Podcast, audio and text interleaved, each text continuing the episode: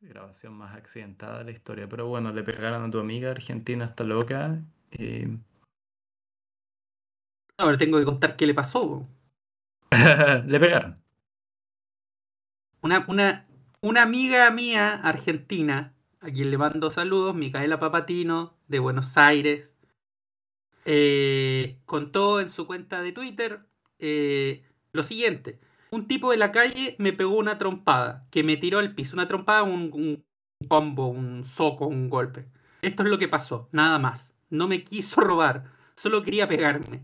Me gustaría buscarle alguna interpretación profunda, pero la verdad es que no la hay. Eh, y claro, no, no la hay. Le, mando un saludo a Micaela, que, la, vi hace un rato. Efectivamente, le pegaron un, un, golpe en la cara directamente. Eh, y es que ese país está muy loco, muy, muy, muy psiquiátrico. Muy loco, psiquiátrico, loco, es que soy de... Eh, peor que Chile. No tanto como Ecuador, pero peor que Chile. La cagó que da la impresión que como que Latinoamérica está, está empezando como... O sea, Latinoamérica siempre ha tenido problemas múltiples, pero Dos weas sobre eso. Es como ahora Brasil está empezando como a dar la impresión de que se está medio que resquebrajando. Como la tenue, como, ¿cachai? Así como exterior. Es más o menos como hacia estabilidad que había en el sentido de que no había como guerras civiles y weas así, ¿cachai? Como que después de lo del Ecuador, como que... Pero también, ¿cachai? Tiremos eso a la parrilla un rato, weón, antes de pasar al señor Goya. Porque la, la weá en El Salvador no fue, en el puta, Ecuador, todos esos países culiados están pareciendo. también, weón, en El Salvador está todo en la mierda, weón. Sí. Pero para mí fue súper simbólico el hecho de que los lanza eso hayan. No hayan, nos hayan tomado, ¿cachai? Una administración de gobierno, haya aparecido un programa de tele. Hablan mucho de que bueno, los tucanes tenían muy claro dónde iban a mandar un, dónde su mensaje iba a causar mayor impacto. ¿Cachai? Eh, sí, o sea, bueno, está todo muy lunático. Eh, evidentemente que acá en Chile han querido desde algunos sectores sacarle un rédito a eso y como continuar sembrándole el miedo a la gente y, no sé, ahora los, los señores columnistas de los diarios han escrito un montón de columnas tituladas tipo qué cerca está el Ecuador, o Chile y Ecuador tan lejos, así como, oh, mañana ah. ser Ecuador. Eh, a lo que Boric, mientras estaba, todo lo que lo... Te juro, ni siquiera puedo ordenar mi cabeza porque es tanta la maraña. Boric, mientras estaba en Ciudad de Guatemala presenciando eh, la asunción del nuevo presidente guatemalteco, Bernardo Arevalo, eh, quien por poco no es presidente, porque la Fiscalía Nacional de Guatemala hizo todo lo que pudo y más para, para tratar, tratar de anular su victoria en el balotaje. Eh, ayer, de hecho, Boric decidió volverse antes a Chile porque la asunción en sí, la ceremonia, el juramento de Arevalo se retrasó porque se estaban agarrando a golpes en el Congreso. O sea, esa weá es Latinoamérica. Y ahí en el contexto de todo eso, Boric, el presidente, pues no un diputado, dice, yo, le quiero decir a todos esos eh, de cierto sector político que andan como casi como que invocando al, eh, mal augurio, que Chile no es Ecuador. Que Chile no es Ecuador. ¿Tú qué? Es como diplomacia uno. No podías decir eso, es como, weón, eres el presidente, no puedes, no puedes usar de ejemplo horrible a un país vecino, a un país hermano, pues, weón. Es como, no, no se hace. Entonces ahí digo, eh, hablábamos de, indirectamente por lo que le pasó a mi, a, mi amiga y colega Micaela sobre, sobre mi ley, sobre todo el, tema del el DNU que tú mencionabas, que, eh, que tú hacías una cápita interesante de que, claro, eh, es tanto, es tanto el paquete de mi ley, es tanto la figura de mi ley que, como que estás permanentemente esperando el horror. Entonces no terminas de sentir el horror. Y claro, pasa que mientras este tipo quiere desguazar el Estado argentino, se pelea por Twitter con Lali Espósito. Entonces como que no puedes terminar de tomar en serio el horror, pues, weón. Si está... Entonces mi punto central con todo esto es que uno podrá decir lo que quiera, weón, de, de toda la generación de Kirchner, Lagos, Bachelet, puta, el mismo Lula, que todavía es presidente, eh, eh, Ollanta Humal, Alejandro Toledo, no sé, todo eso, weón.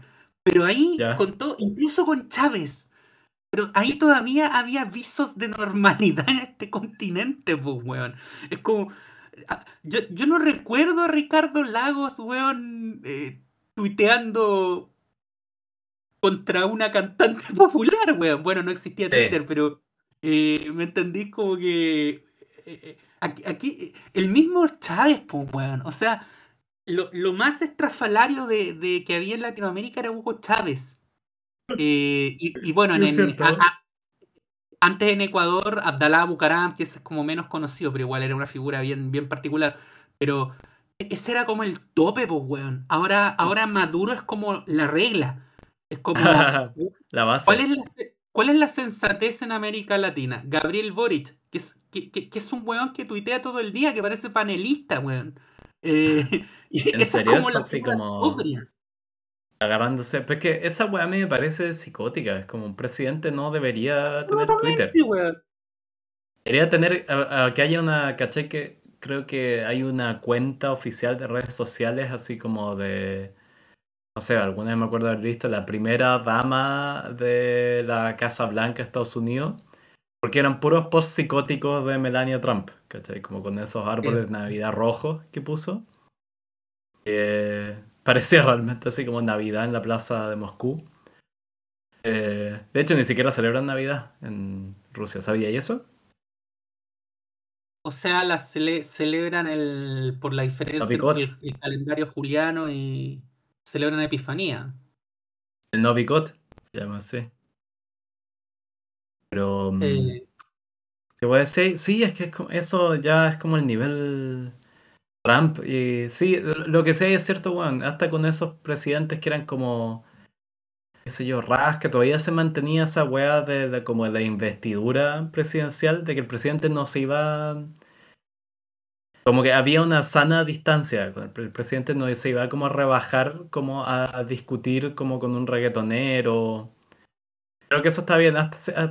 Creo que Piñera resquebrajó un poco eso sin querer. Porque Piñera nada de lo que nunca hace es como, como una especie de autómata, Piñera.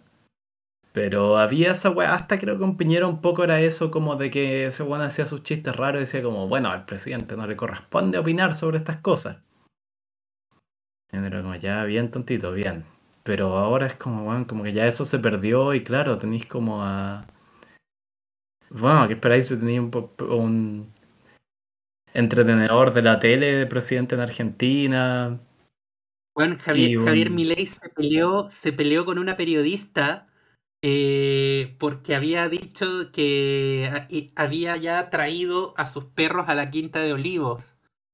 Pero se peleó con una periodista, onda, el presidente de la nación tuiteando contra una periodista. Es como Trump, pues, weón. Trump hizo.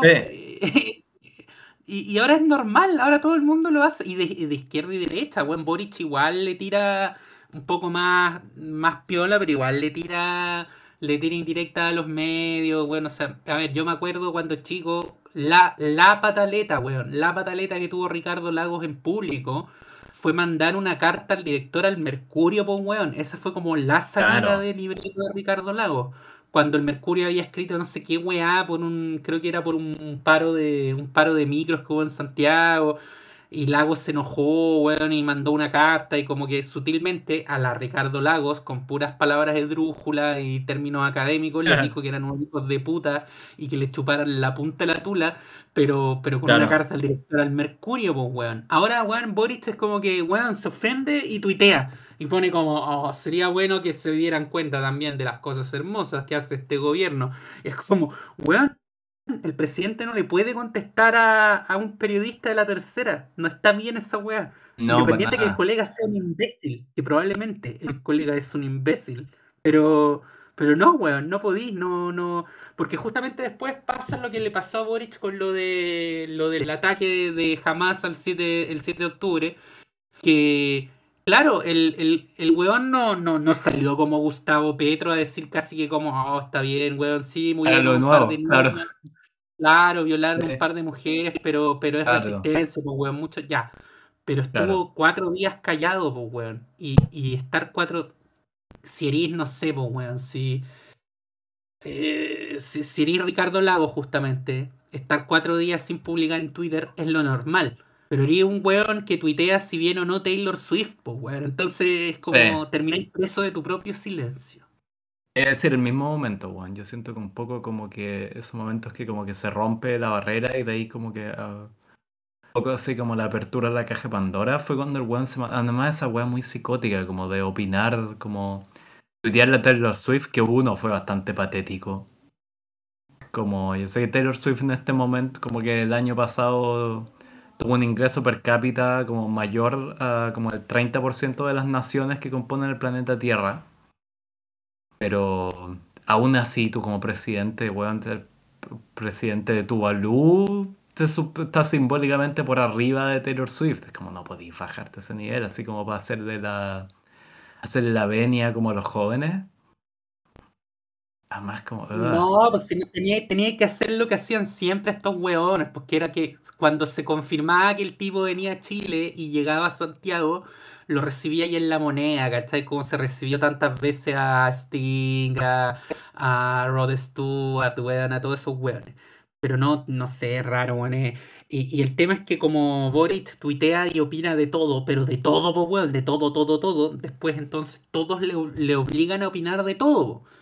Y ahí, ahí es que surgió el famoso, y el Merlucín, ah, Callampín Bombín. Porque es ah. como, ah, pero Boric, weón, opina del clima, ¿por qué no está opinando de, esto tan grave que le robaron un cartón de huevo a una señora en los espejos y no opina de eso? Eh, pero bueno, eso, Latinoamérica está más, más, más psicótica que nunca y eso es bastante, bastante decir, weón.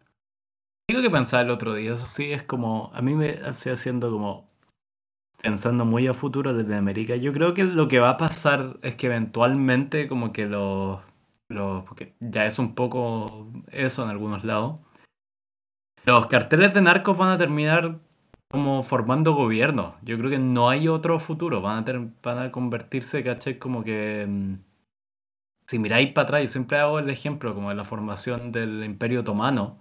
Era el origen de esa web, no es muy distinto a como el cartel de Cali hoy en día. Era como... El de Cali tenía un poco más como de reglas y normas que esos hueones. Era como una banda de hueones de caballo que se dedicaban a decapitar gente y empezaron a conquistar territorio y pasa eso de que, chucha, cuando pasáis de andar dando vueltas en caballos matando hueones a ocupar territorio, el hueón que sabe andar a caballo y decapitar hueones te resulta menos útil que el hueón que sabe administrar un territorio. Entonces, si queréis que la hueá funcione, tenéis que darle más poder al administrador que al decapitador. Y de el administrador empieza a agarrar más poder y es como la, institucionalizarse es como el camino natural. Salvo que le pongáis un párale como ya. Como con mucha intención, ¿cachai? Que es como lo que hacen muchos los presidentes latinoamericanos, como con las organizaciones internacionales, que es como cuando está como que va para algo, la frenan porque no, vamos a perder soberanía y todo eso. Pero pensaba, yo creo que es el futuro de Latinoamérica, como que los, los narcos van a terminar como siendo parte del gobierno nomás. No les veo otra salida. No, no veo cómo los erradicáis, ¿cachai? O las pandillas en el en Ecuador y esas weas van a ser como es como Hezbollah, ¿cachai? Ahora también tiene una rama que es un partido político. No, pues es un partido político en, claro. en, el Líbano. Eh, yo creo que eso no, no les veo otra, ¿cachai? Yo conté acá, alcancé a contar, creo que sí, no sé si en el abierto o en el Patreon, que Manuel Adorni, el vocero del gobierno federal argentino, eh, por ahí por Navidad o Año Nuevo, por ahí, eh, lo mismo, en Twitter, bueno, Adorni lo nombró ley porque justamente viene de todo este mundo de las redes sociales. Y, Adorni cayó, cayó en una cuenta fake, pues, weón. Porque resulta que un, un dirigente trosco argentino eh, había retuiteado con un, con un mensaje como diciendo quieren eh, hacer quieren hacer bolsa la dignidad de los trabajadores, algo así, es irrelevante. Pero el, el retweet era de una cuenta parodia que anunciaba que un eh, inversionista estadounidense de ascendencia chilena eh, quería instalar, quería invertir gracias al decreto de necesidad y urgencia de mi ley quería invertir no sé cuántos miles de millones de dólares abriendo cientos de franquicias de, su, eh, de sus locales de comida rápida en la Argentina. Eh, este señor, este inversionista chileno se llama Gustavo Frink y las franquicias se llaman Los Pollos Hermanos. weón. Eh, o sea, primero, primero cayó el trosco idiota y después Adorni va y le comenta como, bueno, si ese hombre quiere venir a invertir aquí legítimamente su dinero, tiene las puertas abiertas de la Argentina. Bueno, y la foto de Gustavo Frink. O sea, bueno, y esto, esto, Lucas, esto está pasando día por medio.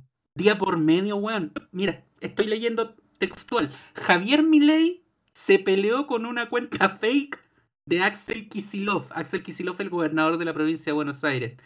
El mandatario nacional cruzó al gobernador confundiendo una cuenta falsa con la oficial.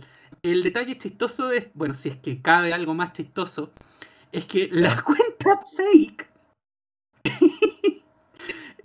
ya, el nombre de Axel Kisilov es Axel Kisilov con K y terminado en dos F, porque porque es de origen judío, judío ruso.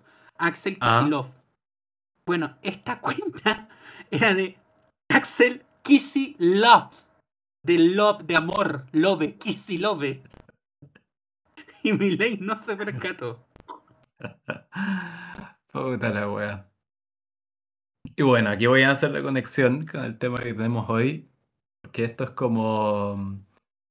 O sea, es como una forma, yo siento que no, ¿cachai? Nada se compara. e- Esa es la wea frustrante de este momento, que no es como, oh, el horror, como el quiebre de la institucionalidad. Se siente como estúpido nomás. Es como ridículo y como patético. Como el que hablamos el otro día del personaje, el primo del cringe, que era el cringe. El cringe, claro. Todo es cringe ahora. Es como oh, el presidente opinando sobre Taylor Swift, Milei como peleándose con un, con un bot. Todo caso, el weón que debe haber hecho caer a Milei con eso de haber estado como echado en su cama en una casa, así como en La Rioja con el teléfono diciendo, sí, te tengo el presidente, lo que tengo acá es como si fuera una trucha. Era un ¿Quién- tirado en la cama, ¿cachai? Como tuiteando así, como que le haber llamado a los- al hermano. Sí, mira, el presidente me respondió, ¿qué le digo? Pero, mm, no, a lo que iba, como conecta con este personaje, vamos a decir que es una de mis como obsesiones del último tiempo, este weón.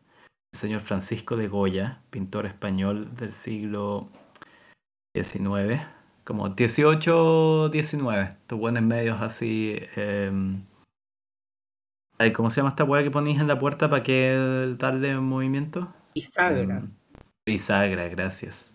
Eh, pintor bisa- bisagra de las dos épocas. La gran wea que tiene es que es un weón que partió como siendo así, digámoslo así, como weón, el weón más oficialista de la tierra. Porque partió siendo como el retratista de la corte y tiene unos cuadros así, todos como manfinfleros, weón, como de la, la familia real de Carlos III, como súper iluminados, ¿cachai? Así, más como oficiales y fome imposible. Pero el weón termina haciendo unas pinturas que son realmente un horror de observar. Son estas famosas pinturas negras. Y que uno dice, weón, ¿qué pasó de que el weón que era así como el, ¿cachai? Literalmente un empleado público del servicio de los reyes terminó haciendo estos como expresando estos como errores como de locura y como de los así las profundidades más oscuras del alma humana. Y lo que pasa con este weón es que le toca vivir las guerras napoleónicas, particularmente cuando Ahí es, Francia... cuando, ahí es cuando hace los la serie esta, los, los desastres de la guerra. Son los Claro. 82 cuadros que son, weones. Es- Se considera que es como el preludio de lo que después va a ser el fotoperiodismo de guerra. A ese nivel. Claro. Y es loco, porque para entrar con eso, o sea, el único detalle de contexto, si alguien no sabe quién es este pintor, fue pintor de la corte española y de ahí como que... Y básicamente cuando Napoleón invade y puta... Lo otro es que como que uno no, no hay ya, como que ha pasado tanto tiempo que no hay tanto detalle de cómo fue y los franceses se han rehabilitado. Pero el ejército francés de la época tenía fama de ser unos bárbaros, de dejar como... Y leí que los hueones hacían como para, ¿cachai? Amedrentar a la población local. Después, no sé, que ganaban una batalla, eh, descuartizaban, ¿cachai? A los muertos del ejército enemigo y colgaban los torsos de los árboles. Hueas así macabras, ¿cachai? Entonces, los, bueno, literal que el ejército de Napoleón eran como los nazis de la época. Y hasta yo te diría, bueno, Y los, los franceses tenían también un tema de que, piensa lo siguiente, España, como está en un cruce de, civilizaciones desde antes de ser España, eh, ha pasado por un sinnúmero de invasiones, la mayoría de las cuales han sido violentas. Eh, pero considerando todas esas invasiones, solamente, o más que invasiones, conflictos bélicos, solamente ha habido dos dos que han sido, pero en términos eh, materiales, nocivas para el patrimonio histórico-cultural de España.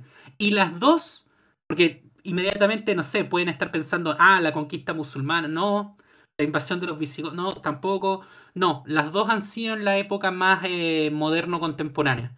Una fue la guerra civil, eh, que se mataron entre ellos, y la otra fue la invasión napoleónica, que es relativamente breve fuera de que, de que fue que se la hicieron por hueones. Eh, pero para que se hagan una idea, el, la Catedral de Santiago de Compostela, en Galicia, eh, el, el, epítome del, del, turismo, el primer gran centro resort de turismo religioso en la humanidad, eh, en, la cristiandad, en la cristiandad en realidad. Bueno, la Catedral de Santiago de Compostela es famosa por muchas cosas, pero una de las cosas por las que es famosa es por el botafumeiro. Botafumeiro en gallego significa literalmente que echa, que echa humo, el echador de humo, que es básicamente un incenciario gigante, gigantesco, que se pasea por la catedral y eso tiene un origen en algo muy, en algo muy simple, eh, que es que al ser un centro de peregrinación en la Edad Media, eh, la cuestión se lo pasaba hedionda, hedionda y además con mm. enfermedades. Entonces llegaban peregrinos, algunos de los cuales llegaban moribundos, y no se bañaban, no se duchaban, dormían ahí mismo. Entonces los gallegos inventaron este incenciario gigante. Es un espectáculo verlo, porque es, de verdad un, incenciario de iglesia, pero multiplicado por mil. Y, y, pesa no sé cuántos kilos ya. El original de eso había sido hecho, no sé, estoy exagerando, weón, pero ponle como que, no sé, weón, lo, lo esculpió, weón, el rey de los suevos, por decirte algo. Era una weá muy, muy valiosa, estaba hecho en oro de no sé cuántos quilates. Bueno, la weá es que se lo pidieron los franceses. Onda, el botafumeiro lo han cambiado una vez en la historia, que fue cuando se lo pitearon los franceses. Ese es el nivel de destrucción. Los franceses se pitearon el botafumeiro. El Botafumeiro, weón, aguantó, aguantó los moros, aguantó, weón, eh, las guerras civiles españolas, las rebeliones, pero no aguantó la ocupación napoleónica. Claro, es el contexto en el que, que este weón, además Goya era como un loco de clase como media, clase media, en una época en que el concepto era medio difuso igual, entonces era como clase media baja, digamos, así, un tipo como de no grandes, ¿cachai? No era como uno de estos pintorcillos como de la familia aristócrata de la wea. Y el weón como que a lo que voy partió de abajo y terminó, ¿cachai? Entrando a la corte del, del rey. Entonces como que ya cuando estaba en esa posición el tipo empezó a ganar bien y como ser el pintor retratista de la familia real era puta, súper buen puesto. El weón también aquí creo que me confundo un poco los reyes. Sé que de ahí hay un Fernando VII que es con el que se pelea, pero el, primero que entra en el trabajo creo que es Carlos III. El alcalde de Madrid, sí, Carlos III. Y con ese como que se llevaban bien, porque y con ese además como que era de estos eh, déspotas ilustrados, como que comparten esta idea como de, un poco liberalizar la sociedad. Además, estamos hablando de España donde todavía existía la, la Inquisición. Como, haremos un segundo en España, sí, el otro día lo hablaba con mi polola acá y como que yo le decía que a mí me llama mucho la atención que España no importa la ideología, tiene una weá de que se dedica a agarrar ideologías y extremarlas. Hmm. Porque yo me... Bueno, la Inquisición es el mejor ejemplo. Pero también tienen esa weá de que como que España ahora como que tienen la imagen ahora, nadie, como que ninguna otra nación europea está como presionando tanto por las weas como del poliamor, ¿cachai? Como la relación abierta. Sí. ¿No es cierto que es como esa wea? Y todo el resto de, de, acá, ¿cachai? Que todos tienen esa fama hoy, los europeos son unos degenerados. Hasta acá, ¿cachai? Así como los franceses y los alemanes le vienen con estos weones, ¿qué les pasa a estos weones? Que Sí, es que inventan. igual allá tienen, tienen la imagen de España de que es como una película de Almodóvar. Eh, pero oye, España de, pasó, es brígido lo que tú decís, España pasó de ser el país, weón, del, del tradicionalismo católico ultramontano a ser el, creo que el tercer país del mundo en legalizar el matrimonio igualitario. Después, este, Países Bajos fue el primero y creo que Dinamarca el segundo. Y España estuvo ahí el 2004 con Zapatero. Es como que, sí, les da, les da por épocas, weón, y toman algo y lo Sí. extreman. Pero es loco, porque claro, lo. Pero es como medio performático, yo encuentro, porque es como, no es ni siquiera algo así como. qué sé yo, los holandeses siempre tienen esa como aproximación que es como, es más como los derechos de las personas. Los españoles es como, hemos inventado esto, es como, weón, queremos que los. ¿Cachai? Como que los españoles van a como hacer el intento por enviar el primer gay a la luna, una wea así. ¿Cachai? Como Bueno, solo mira- por decir. míralo, míralo ¿Ah? así. eh, la, la Segunda República, eh, tú ves, weón, la, la constitución de la Segunda República, esa weá era una joya. O sea, y la Segunda República Española fue pionera a nivel mundial en un montón de cosas en cuanto a derechos civiles, igualdad hombre-mujer. eh, y, y la reacción a eso, ¿cuál fue?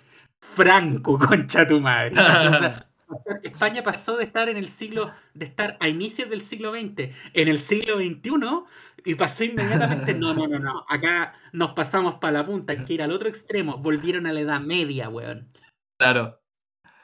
Sí, esa wea. Yo no, no soy tan experto en España, pero es un patrón bastante obvio en su historia, que se dedican a extremar ideología. El punto medio ridículo, si también encuentro ahora cuando como que las... Tienen esas políticas, ¿cachai? Como de... y que siempre las tiran como en Barcelona, en Madrid, que es como... Vamos a cerrar las calles para que, como que no sé, el mundo tiene como el gay parade, y es como... No, el alcalde pone una ley para que todos los domingos se cierran las calles. ¿Cachai? Un poco como cuando en la misma horario que como que haría, ¿cachai? Ir a la iglesia, cerrar una calle para tener una gay parade todos los, los domingos. Y hasta la comunidad gay es como, bueno, en verdad estamos con caña los domingos en la mañana, ¿cachai? No quiero... Es como, no, ustedes van a ir y van a mostrar el culo, ¿cachai? A la... Para, Domingo a las para, nueve de la re- mañana. para religarlo con Goya, en- Ah. dado ese contexto, esa españolidad tan española, eh, Goya, creo te que hay que sopla la polla. Goya, claro, Goya me sopla la polla. Eh, yo, yo creo que hay que reconocerle algo al tipo, porque, fíjate, él, eh, retratista oficial de Carlos, de, de Carlos III, eh, hace el famoso retrato de Carlos III, el cazador. Después con el hijo. eh, después, weón, sí se pelea con Fernando VII, pero igual le pintaba weas a Fernando VII. Ahora Fernando VII no lo exilió, no lo siguió ahí. Llegan los franceses, se instala Pepe Botella, se instala José Bonaparte, eh, y al tipo no solo no lo echan de la corte, sino que lo condecoran. Eh, José Bonaparte le dio, le, le- le dio la, no me acuerdo cuál, de la, la Gran Cruz de, de la Orden de España, ya. Puta, ocurre la guerra de independencia, que él mismo se, se encarga de retratar los horrores de la guerra y las aberraciones Claro. del ejército francés. Eh, vuelve Fernando VII eh, y de nuevo no lo echa, lo mantiene en la corte. O sea, el weón era, un capi- era capísimo para estar ahí. Sí. Sí, pues nadie lo echa, pero tiene esa que Fernando VII cuando vuelve uno de sus cuadros más famosos, que es este del 3 de mayo. Todo el mundo lo ha visto, que es como un El 2 de pelotón de...